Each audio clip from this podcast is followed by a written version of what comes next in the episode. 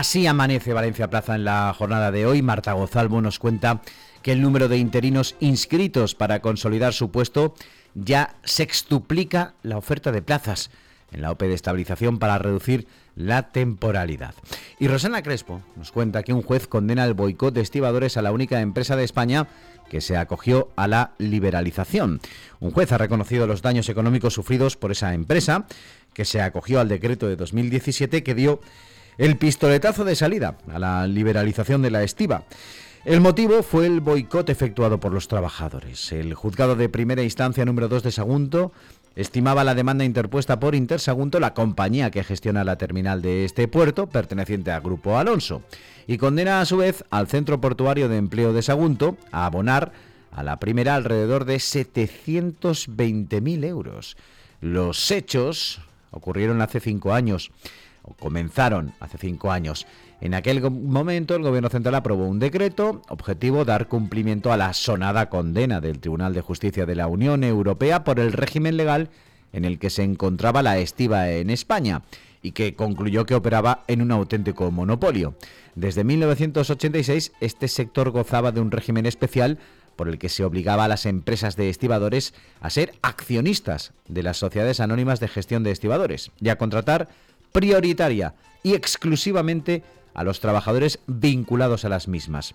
Así ocurría en los puertos de todo el Estado, incluyendo el de Sagunto. El Real Decreto estableció entonces la plena libertad de contratación y eliminaba la obligación de las empresas estibadoras de participar en las citadas sociedades. Intersagunto decidió aplicarlo y comunicó su intención de separarse de Sesasa, la bolsa donde estaban los estibadores de Sagunto. La empresa inició el proceso, primero vendió al resto de socios su participación en el capital social, Intersagunto se tenía que llevar una cuota de estibadores equivalente a la que tenía, pero aquí comenzaron los problemas que derivaron en la denuncia de los tribunales y esta resolución favorable. Begoña Torres nos cuenta que Zara abrirá esta semana su gran flagship en Valencia, en el Boulevard Austria. La nueva tienda estará equipada con toda la tecnología y ofrecerá su nueva línea Beauty. Estefanía Pastor entrevista al General Partner de Caviedes Partners SFR que aseguran que el problema del sistema startup español es que hay demasiado dinero y mucho, asegura, es público. Más cosas hoy en Valencia Plaza. Pablo Plaza nos cuenta que Antifraude fuerza a unas instrucciones en el ayuntamiento para controlar los contratos a dedo. El ayuntamiento ha aprobado unas nuevas instrucciones internas para controlar mejor el uso que se hace de esos contratos menores, es decir, sin concurso público. Y lo ha hecho después de que la Agencia Valenciana Antifraude detectara diversas irregularidades en contratos a los arquitectos encargados del diseño temporal de la plaza del ayuntamiento. La agencia que dirige Joan Ginares emitió en verano un informe sobre 18 contratos adjudicados al mencionado despacho y a los arquitectos vinculados, donde si bien no halló rastro de corrupción, sí vio déficits en el cumplimiento de las leyes de contratación precios fijados sin justificación, oferta de profesionales vinculados, ofertas inelegibles, selección de propuestas más caras sin motivo o encarecimiento de contratos a posteriori, lo que habría obligado a sacarlos a concurso. Por ello instaba al consistorio a remitir unas instrucciones internas de contratación para garantizar que se cumplen con determinados límites que, como había constatado, no se estaban cumpliendo. Por ejemplo, sobre la necesidad de unos criterios claros para fijar los precios.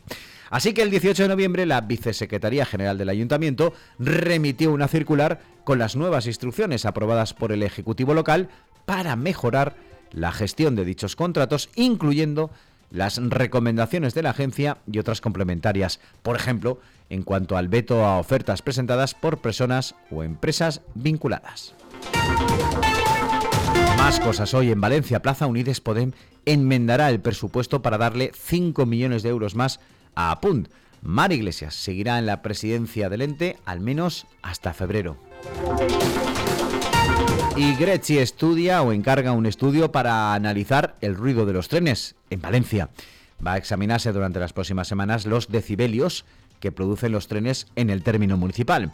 La Concejalía de Calidad del Aire, que dirige Giuseppe Greci, ha encargado a una empresa externa la realización de un estudio sobre esa cuestión, cuyas conclusiones no tardarán demasiado en llegar al departamento municipal. Es un contrato menor.